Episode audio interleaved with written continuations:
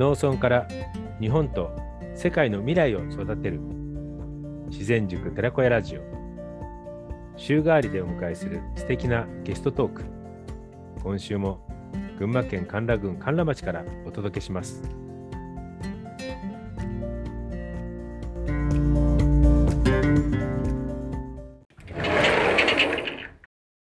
こんにちは。はいえーとそれではですね今日はえー、ミャンマーにいる方とラジオをつないでます。えー、2014年度二次隊のパパニューギニアでですね、えー、コミュニティ開発、えー、寺子屋の卒業生で、えー、当時まあリーダーをしてくれた、えー、小西裕太さんに、えー、登場していただいてます。えー、小西さん、こんにちは。あこんにちは。どうぞよろしくお願いします。はい、よろしくお願いします。えー、っと、ちょっとね、えー、当時はもうずっと、当時から今も、まあ、リーダー、リーダーって僕は言ってるんだけども、えー、非常にまあ、一本気な、あすごい、オーラを発する当時から男であって、えー、早めにこうラジオ出演してほしいななんて思ってたんだけど、ようやく今回、えー、ラジオに出演していただくことができました。えーえー、今ね、えー、鈴木自動車に勤務して、ミャンマーにこう行っているんですけども、えー、そのミャンマーとつないで、えー、今日はお話をいただきますので、えー、どうぞよろしくお願いします。よろしくお願いします。はい。えっと、じゃあちょっとリーダーの、まずあの、青年海外協力隊をこう受けようって思ったあ当時のなんか動機みたいなのがもしあればちょっと教えていただきたいんですけどもいかがですか？はい。あの、協力隊に参加する前は、あの、約8年強、あの、会社員、サラリーマンをやってたんですけども。そうだったよね。うん。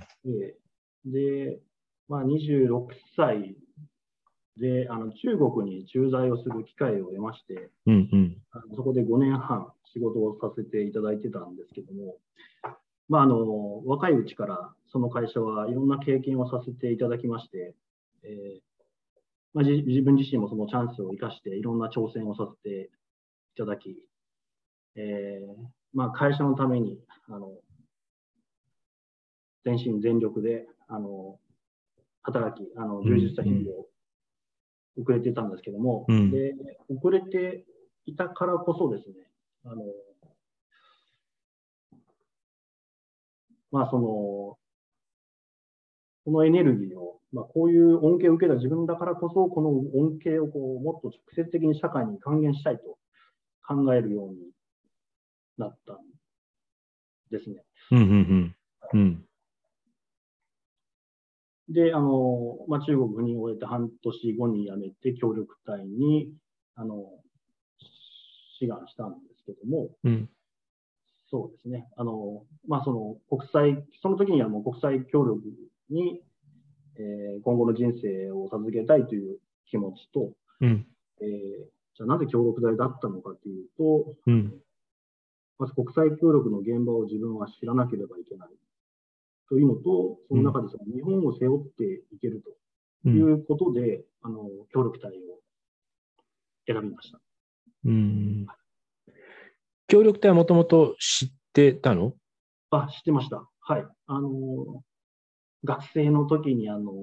山手線がどっかであの、はい、つり革のところにぶら下がってるのを見て、心のどこかであの常にこう引っかかってたっていうのは、はい、これもじゃあ、大学の時ってことだね。そうですね、その頃から、はい。うんうんええ、あののどこかで、はい、国際協力っていうのは、なんか常にあ心の中にあったのかなっていうのはやっぱりあります。うんうんうんで、実際に、えーと、協力隊に、えー、合格して、えー、派遣される、はい、ことになって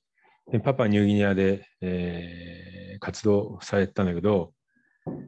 その時の活動ってイメージしたものとどうどうでした？えーとですね、まずそのパプアニューギニア自体にですね、私が考えてたものと全くギャップがございましてですね、あの、うん、まあ、その、途上国というと、あのかつ協力隊が行くという場場というのは、まあ、その貧困に、貧困でその飢えてる、食べるものもないというところに手助けしにしに行くんだというふうに思ってたところがですね、あのまあ、バナナとかココナッツがその辺に生えてまして、で、魚もいくらでも取れると。で飢えてる人なんかいなくて、むしろ太ってる人が多いと いうことのギャップからですね、えー、そこに、そうですね、まずそこのギャップがあったのと、うん、えー、まあ、自分はその人間関係を通してこう、密な人間関係を通してこう何かこう一緒に汗をかくんだという思いで行ったんですけども、うん、まあ、あの、施しを期待する、うん、あの私のオフィスに来ては、まあ、オフィスといっても、なんかその私の机のところに来ては、JICA から支援をもらってくれというふうな懇願を受けることばかり、ずっと続てましてですね、あのまあ、そういう、その JICA やらからファンドを得るために私はいるんじゃないと、君たちは汗をかきに来たんだと。うん、ただ彼らのマインドセットというのはあの、そういうものではなかったというか、私はそのギャップから始まったところですね。そうだよね。あの、うん、国際協力、ね、こう勘違いみたいなのあるあったりするしね。そう、あの、貧しいと思っていたけど、全然貧しくないっていうことがよくね、あるあるで、協力隊あるあるで言ってるけど、あの、最初にこう、合格して、パパニューギニアが決まりました。で、要塞要請調査票が一枚ピロッとくるじゃない。はい。あなたはこういう任務で行ってくれみたいな。はい。ああれをこう、まあ、しっかりと読まれたと思うけど、はい。あれはどうでした？あの、まあ、漠然とした内容でしたね。あの、州政府のコミュニティ開発局で、うん、収入向上、青少年育成、女性の地位向上、障害者支援。等々が 幅広く。私の役目なのかなと。いうふうに書いてあったような気がします。はい、リーダーは初代だったの？隊員としては2代目とか3代目？その州政府には以前隊員が過去に何人かさんとは聞いたいましたが、うん、多分コミュニティ開発では初めてだったのかもしれませんし、違ったとしても結構空いてたんで間が空いてなるほどね。じゃあ、引き継ぎがあったわけでもなく。ああ、そういうのはなかったです。スポーツ隊員か何かがいたのかもしれませんね、過去に。多分スポーツ隊員ですね。はい、かそんな、あまあ、大きなギャップの中から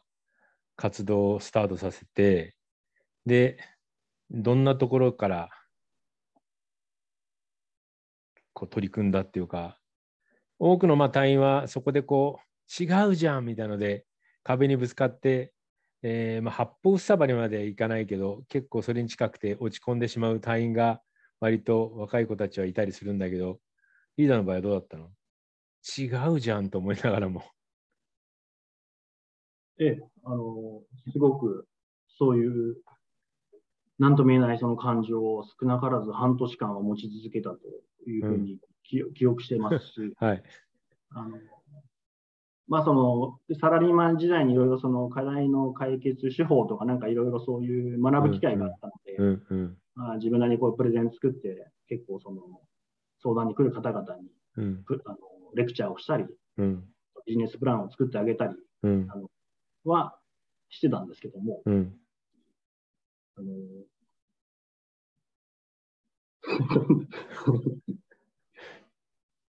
で、これはあの私が本当にそっちの面で優れていれば、それでうまくいったんだと思うんですけども、あのそこに対してちゃんと現地の方々を巻き込める以上の能力があれば、それでうまくそのままいけたんだと思うんですけども、うん、私もまあ性格もあってですね、私は見切っちゃったんですね。こんなことして意味がないと。うん、えそのこのまず施しを受けてなんぼっていうふうなその感覚、マインドセットから始めないと、うん、この国の人人々の発展はないと。いうふうな路線で、はい、もう結論を出してしまいましたね。で、そこからどんな活動に切り替えたの？そうですね。その、まあ、収入向上だったり、その実 女性の地位向上だったりですね、えー、障害者支援等々やってる方々と一緒にこう、やるっていうことを完全に放棄したわけではないんですけども、自身の活動として、あの学校を回って日本語を教え始めたりとか、やってましたし、えーまあ、その中であの私はずっと空手道に携わっておりましたので、うんうん、内面の精神収容という面であの空手の指導を始めたっていうのはございます。うん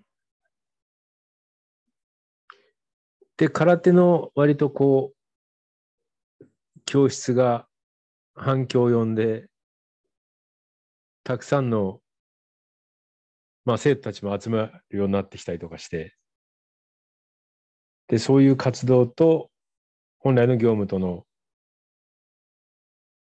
こう、なんていうかなこ、あのつながりというのが、割とこう、1年ぐらい経ってから、じゃあだいぶこう、安定してきたって感じ？そうですね。はい。ええそうですね。その、今おっしゃっていただいたような、その、何かこう、その空手というものと、まあ、その女性の地位向上だったらそのあの、まあ、セルフディフェンスのためのなんか、あのえー、指導なんかもやっておりましたけども、そうですね、何かがこう、接点をし始めたっていうのは、まあ、1年ぐらい過ぎた後かなと思いますね。はい、で、順調にじゃあその後はぐっと活動はうまく回るようになってきた。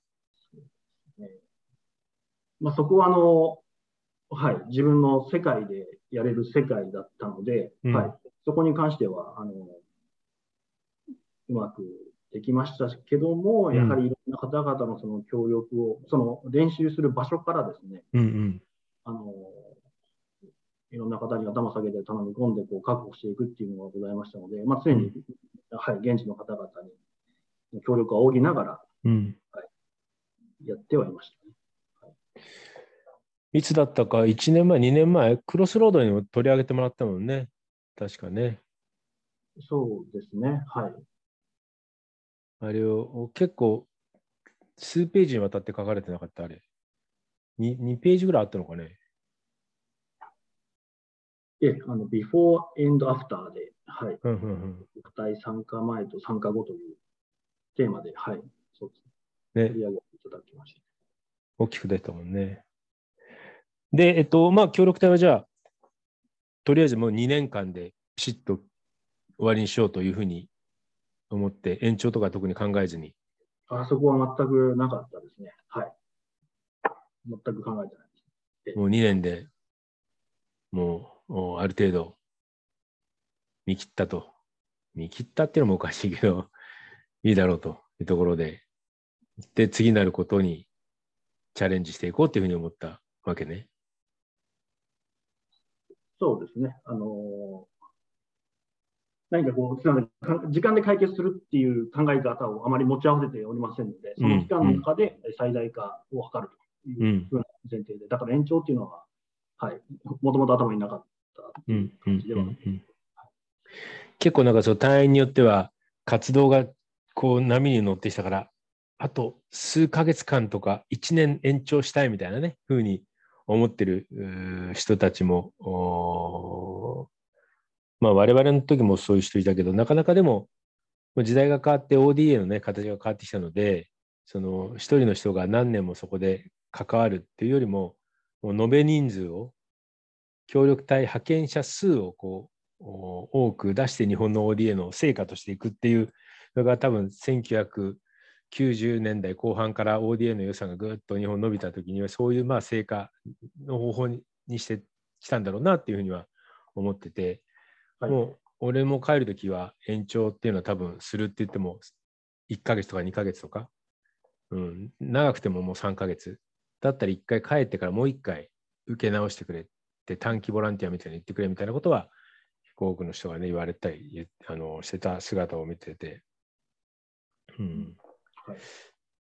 で、えっと、リーダー、帰ってくる、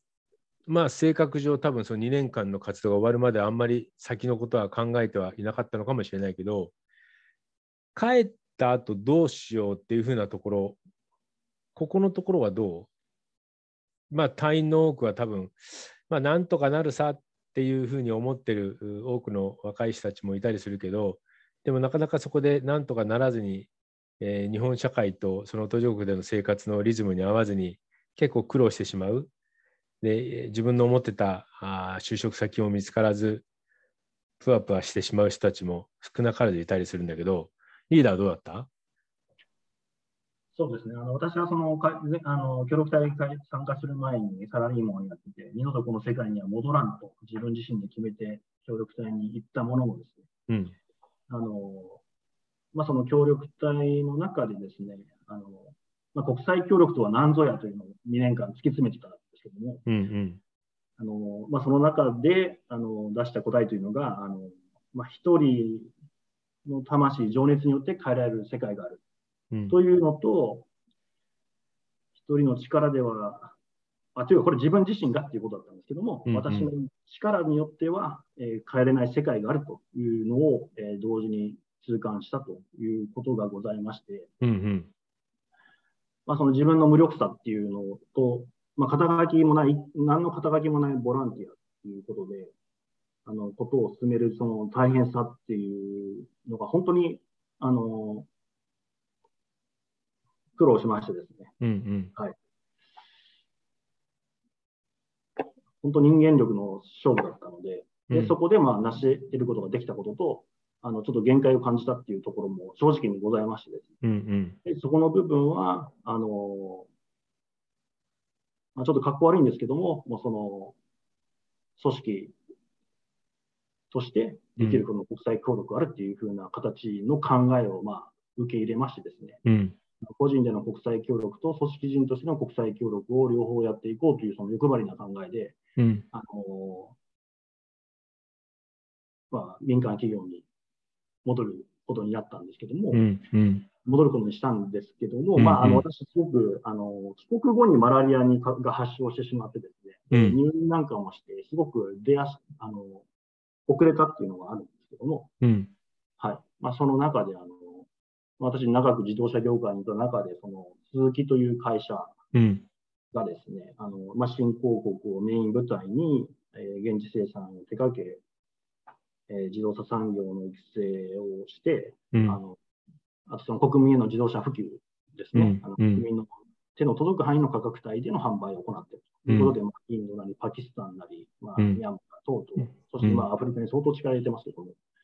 えー、そういう途上国での事業に力を入れて、事業を通して国際、結果として、うん、えー、事業事業を通して国際貢献につながっているというところにすごく共感をしまして、うん、で、まあ、面接の中でですね、あの個人としての国際協力も続けたい、かつ組織としての国際協力、続きを通してこういうことをやっていきたいんだっていうことをですね、うん、入れていただいたのです。いただきましてですね、うん、あので働くことに決めたという背景ございます。まあでもね、しっかりとした、えー、ビジョンとその自分の中でのね、思いがうまくこうマッチングしたからこそ、そこにこう今のね立場に入れるんだろうと思うんだけど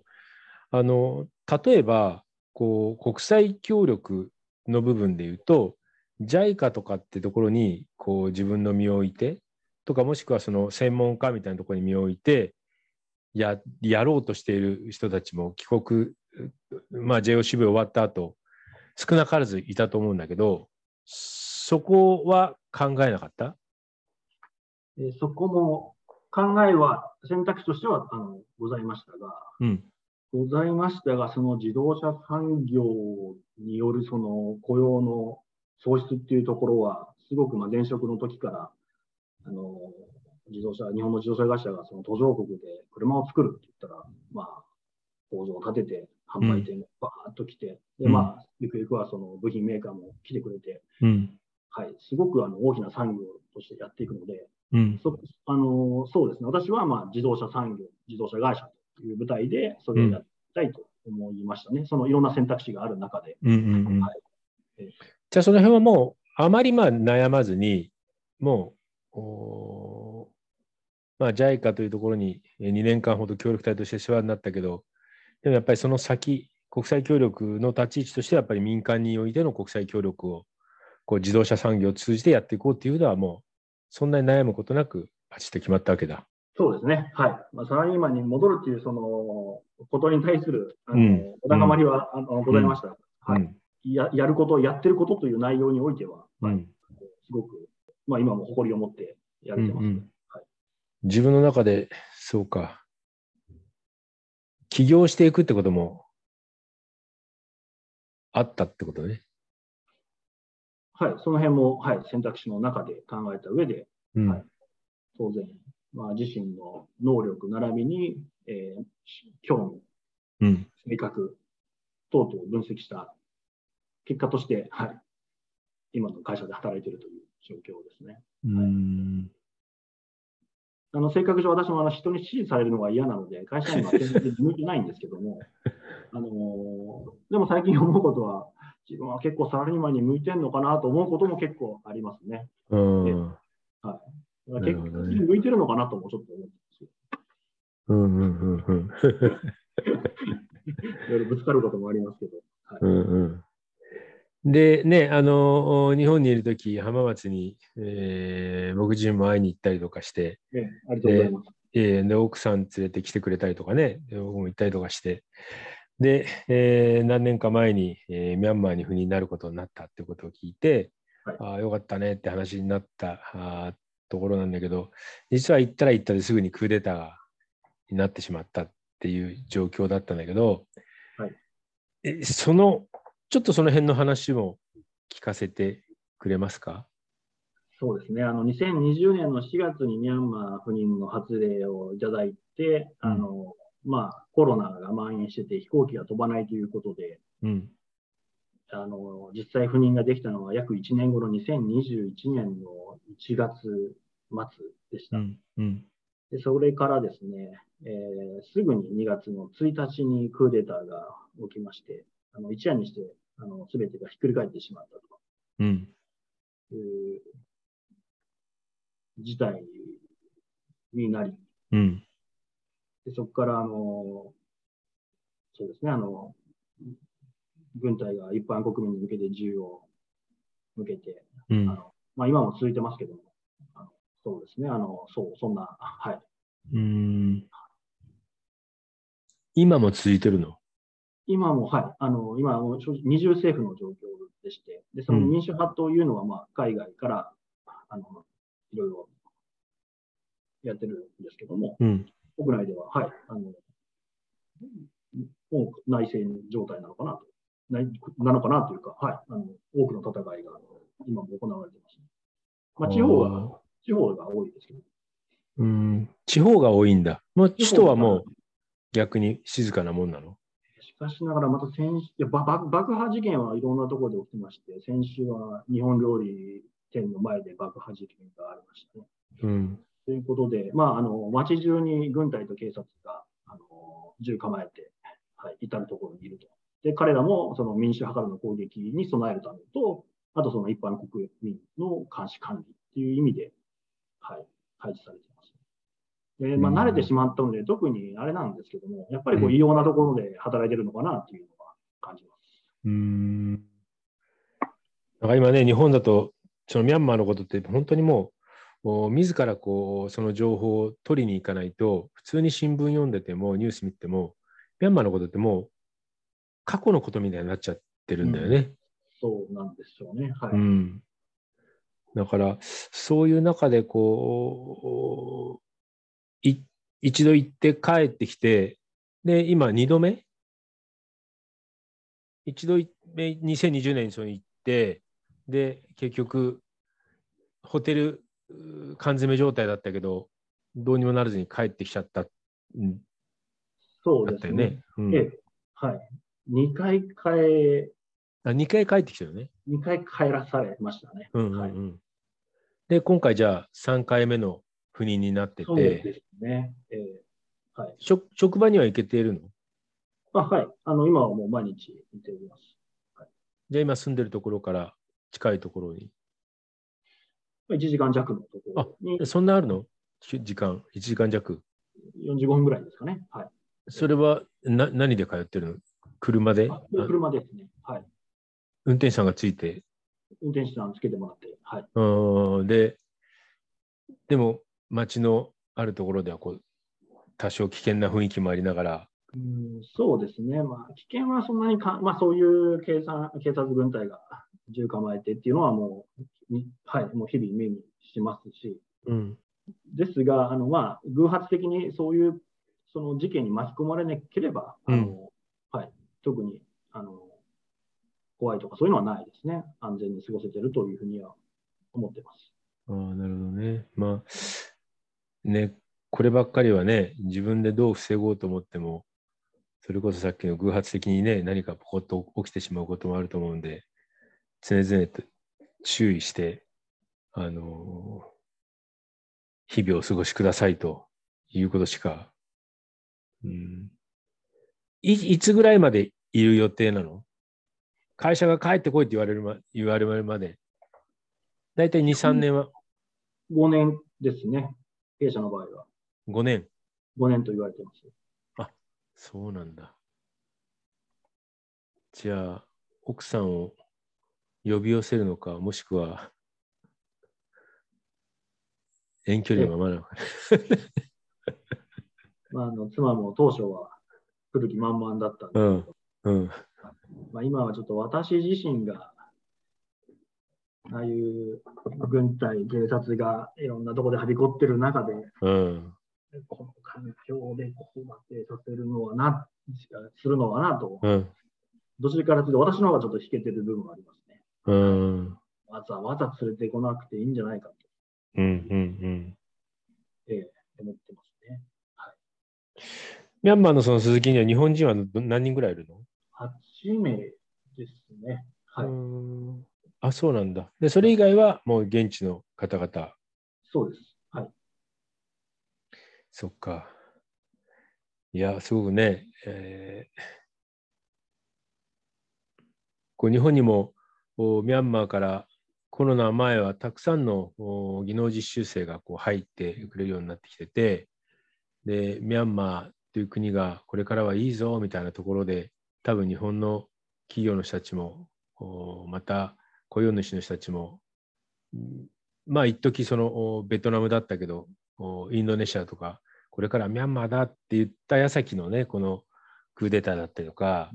あのまたコロナになっちゃって、えー非常に、まあ、大変なような状況にはなっちゃってて、ちょっと日本との距離もまた、こう心情的なね、距離もまたこう出ちゃったのかななんていうふうなあ気がしてます。あの我々こう地方にいると、それこそ技能実習生のこともたくさんこう隣り合わせであって、で僕らはやっぱり途上国でマイノリティの立場で、えー活動してて、でまあ、現地の人の助けがあったからこそ、まあ、2年間無事にこう過ごせたというふうに思ってるので、なるべくこう日本に働きに来ている人たちがいるんであれば、これは別に、えーどこの国の人だろうが、こうお手伝いしたいなというふうなところで、えーグローバル人材生活安心パックみたいなのを作ったりとかしててあ、で、あの横展開、横展開っていうのは、要は我々のやってることって別に特別なことやってるわけじゃないから、あのそれこそ隣の長野県だったり、埼玉だったり、東京だったり、そういうところでこうしたいあの、そういうしやりたいっていうふうに思ってる人がいるんだったら、どうぞどうぞあのうちらのやってる手法をそのまま使ってくださいみたいなね、ところで、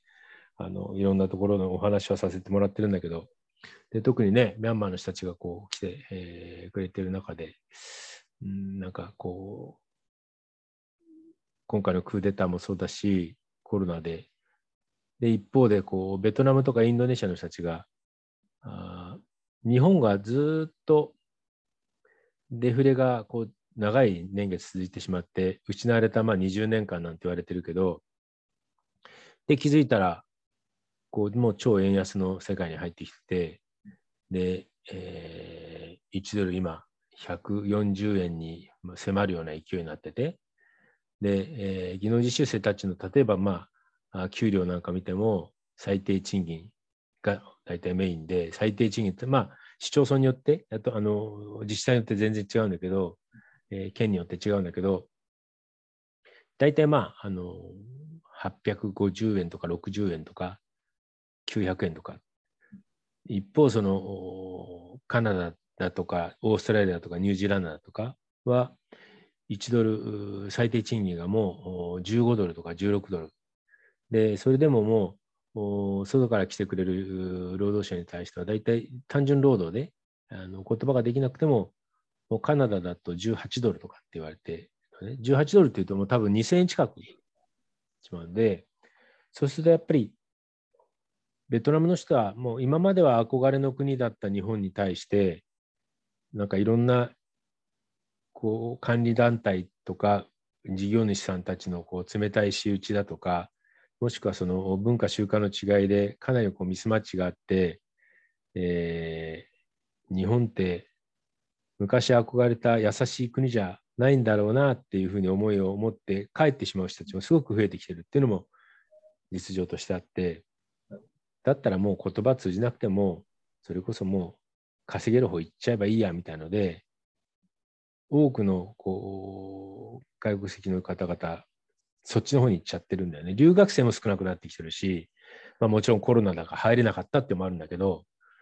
うん、そんな状況に今あなってしまってて、で少少子高齢化がガーッと続いてて、で、なかなかもう、あの人材不足、まあ、どの業界も、日本全部の中でのその人手不足って否めない。でなおかつその自動車産業なんかだとまだいいのかもしれないけど一次産業なんかでいうとなかなかそのあの人手不足とプラス、えー、ロボット化だとか IT 化っていうことが本当にこう遅いでそこに対する投資っても結構お金がかかるので経営が大体個人経営が多い農家からすると後継者のこととか規模のことを考えるとそこにこう投資するっていうことが非現実的になってしまってるよね。はいはい、そうするとやっぱり食べ物は、えー、自国で作るっていうのはもうさらに厳しくなってくるから輸入に頼らなきゃならないだろうなっていうふうな予測がもうされてるような状況なんです。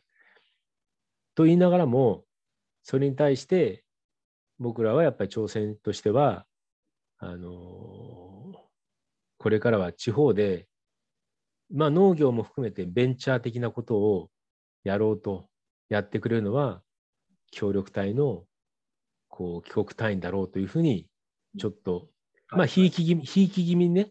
ひいき気味に見てちょっとそんなアホなこと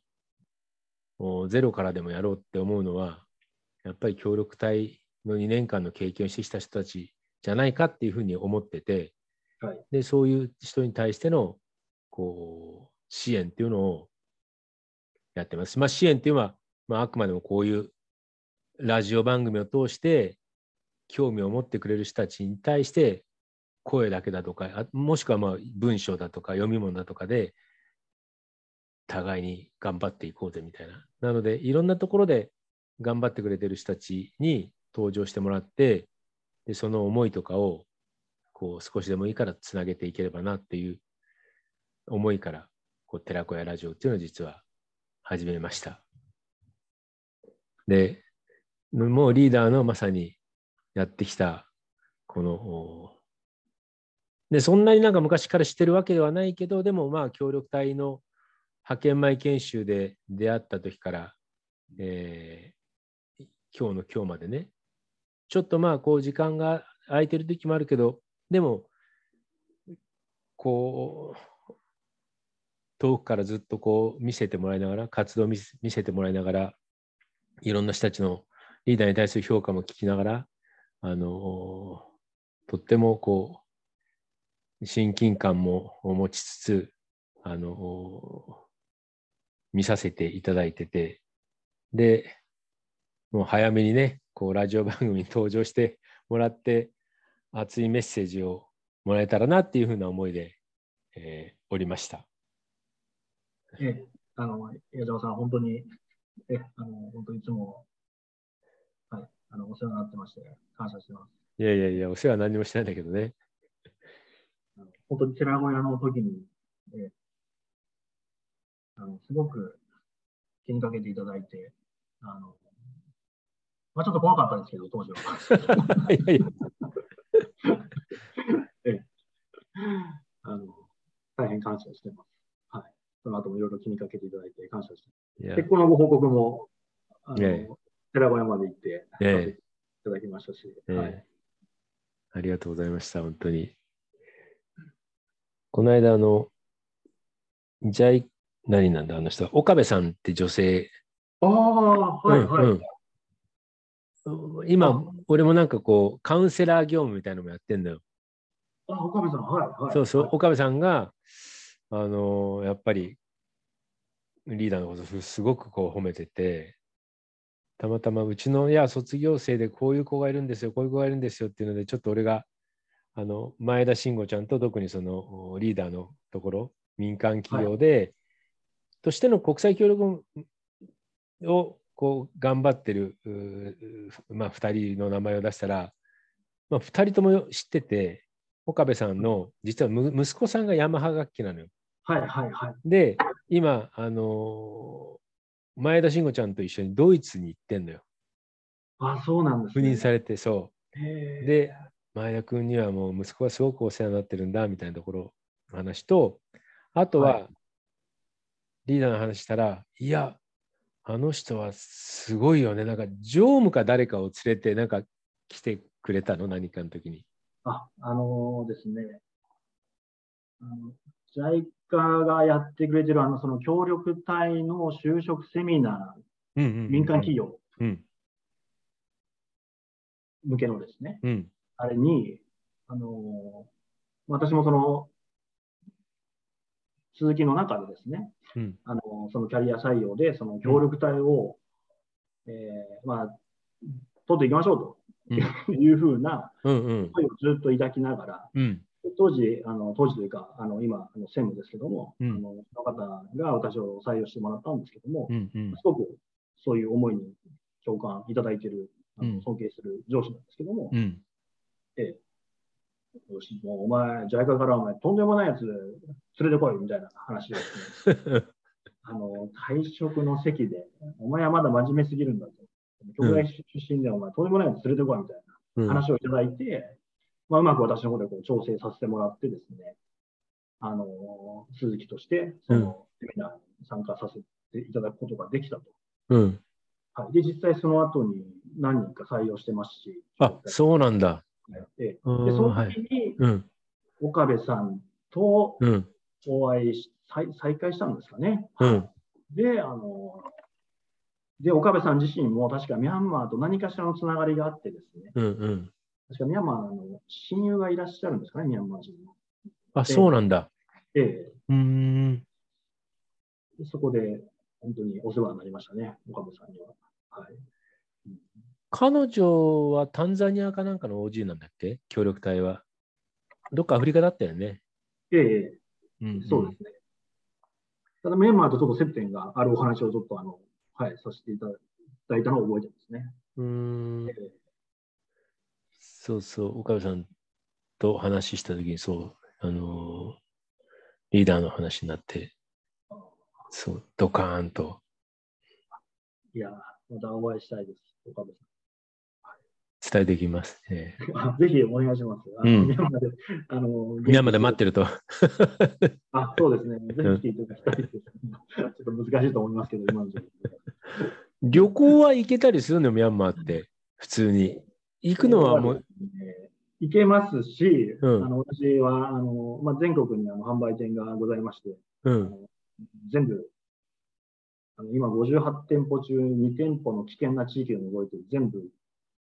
4、5、6かけて行ったんですけども、うん、行けます。ただ、うん。あの、もういろんな検問がございましてですね、はい、はい。ええ、あの、よくやるねっていう感じで多分見られてますね。うーん。社内外から。それは、あれなの、こう、車に特別な、こう、旗かなんかをつけて、もう走っていく。普通ににしてってはダメだったりするんでしょ？そんなことないの？いや、普通でいいんですけども、うん。まあ、あの、いろんな検問で一回止められるわけだ。チェックが、はい、あって、前はちょっとパスポートを取られて、なかなか取り返すのに時間がかかりましたけど。まあ、パスを取られたんだ。まあ、結局金よこせって話で。ああ、なるほどね。ええうーん。1円足りてもくれてやらんっていう感じで。はいうん。でも、気をつけてね、あの、ね、何が起きるか分かんない、いね、今、状況下だからね、あの、くれぐれも注意して、はい。しっかりと、ね、あの、しっかりと、なんちゅうかな、自分自身にいい、ね、あの、オーラを持ってて、守護霊もいてくれて、いろんなところでの、こう、見え目に見えない助けも受けてるんだろうけど、でもやっぱり、あの、そうじゃない時も必ず、これから先あるだろうから、まあ、五感と第六感を、こう、しっかりと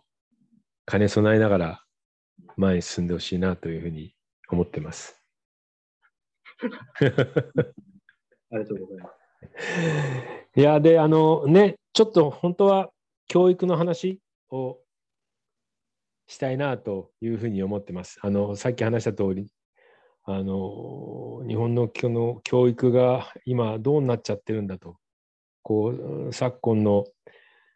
よくわからない、あの、詐欺みたいなね、えー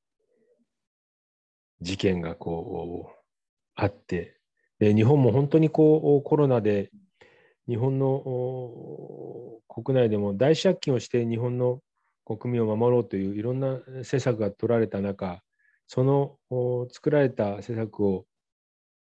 作る側の人が詐欺まがいのことをしてそれも若い、えー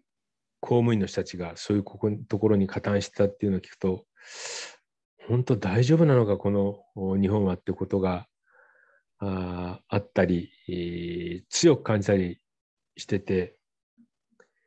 で、我々からすると、まあ、自然塾寺子屋、寺子屋というのはやっぱもともとあった寺子屋のやっぱり思いとかっていうことをおあっての、まあ、組織を作ってきてるんだけど、うんとっても大切なその道徳、あのかつてのその日本の教育っていうのはやっぱり徳があってその次に知があると。でもなんか今は逆に知があってでその後の後の後に徳があるみたいなね。知識とさえあればいいみたいになってきちゃってることに対してすごくなんかこう不安を感じるし本当にこれから先日本は大丈夫なのかって思ったりしててで、えーその辺のこうお話をリーダーといっぱいしていきたいなっていうふうにちょっと思ってはいたものの前半の時間がだいぶ長く取ってしまったんで、まあ、またあの第2回目をいつの日か対談の要請をしますのでその時は今度は教育についてリーダーもその日本の企業として、えー日本を支えていく。でそれには若い人たちも絶対ねそこにこう集まって就職してく、えー来るだろうしグローバル企業として多くのその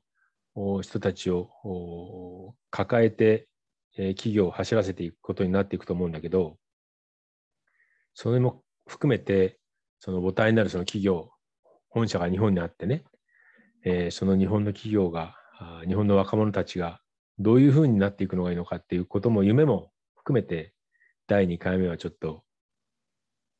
ラジオ番組出演してほしいなというふうに思っております。なので、それまでにちょっと今回のことをちょっとこう頭の片隅でも置いといて、えー欲しいなというふうに思ってます。はい、承知してました。はい。それではですね、最後にちょっとこう、これから協力隊を目指したいというふうに、えー思っている人、もしくは協力隊のちょっとこう、アピールじゃないけど、協力隊もいいよみたいなところのなんかその辺のお話をしていただければなというふうに思うんですが、いかがでしょうか？はい。えー今、矢島さんがおっしゃってた通り、あの今は日本は国力が低下し、まあ、閉塞感にあふれ、あの、息苦しい世の中になってるのかなというふうに、さらになってるのかなというふうに感じたんですけども、うん、えー、まあ、もしかしたらそういう中でもがいている協力隊、志願の方々へのメッセージをしましてはですね、うん、あの一人のですね、まあ、ちょっと冒頭申し上げたんですけども、一人の情熱、魂でしか帰れない世界があると。うん、私はこれをですね、協力隊の経験からあの実体験としてありましてですね、あのぜひあの、そういうものに対してあの果敢にチャレンジして、世界を変えてほしいなというふうに思います。うん、うん、そしてそれをまた、はい、その経験から日本に還元していくということができれば、素晴らしいことなのかなと思いますし、うん。うん、まだ私は全然日本への還元っていうのが海外ばっかり行って、あの矢島さんのように日本の地に根を張ってやってるという身分ではないんで、偉そうなことは言えないんですけども、いつの日か私もそういうふうになりたいなと思ってます。いや、って言いながらも、でもね、あの浜松というところにね、えー、しっかりと地盤を、企業としてもね、会社としても浜松というところにね、こう根を下ろして、そこかそこからこう世界にこう出ていってるわけだからね。あの、ぜひともこれからもさらに飛躍しててほしいなというふうに思ってます。あの、私ももう58歳になりまして、企業で言えば、えー、定年退職、あと 2年みたいな。ただまあ、おかげさまで、あの、私塾ですので、あの、定年退職は、あまあ、ありませんが、って言いながらも、やっぱり若い人たちにこう、思いを伝えていきたいなというふうに、そして、えー、世界中でこういう思いのある人たちがポツポツとつながっていけば、ちっちゃな輪が少しずつ広がっていくのかなというふうに思ってます。あの、その一人が小西優太であるし、で、人もこう、ところ違えど、組織違えど、ただこう、思いっていうのはつながっていってほしいなというふうに思ってるんで、あの、大きく期待してますんで、えー、ブレずに、あの、前進していってほしいなというふうに思いますんで、どうぞよろしくお願いします。あ、江澤さん、あのいつも本当にあのご指導ありがとうございます。あの私も自分の心に正直に生きていくことがあの本当に今後もそういうふうでありたいなと、あれなければいけないというふうにあの思ってます。はい、正直に生きていきたいなと思ってます。はい、ありがとうございました。では、今日はこの辺で終わりにしたいと思います。またあの、はい、お誘いしますので、その時は教育についていろいろとお話しいただければと思いますので、はい、どうぞよろしくお願いします。はい、はい、どうもありがとうございました。はい、ありがとうございました。さよなら。はい、失礼します。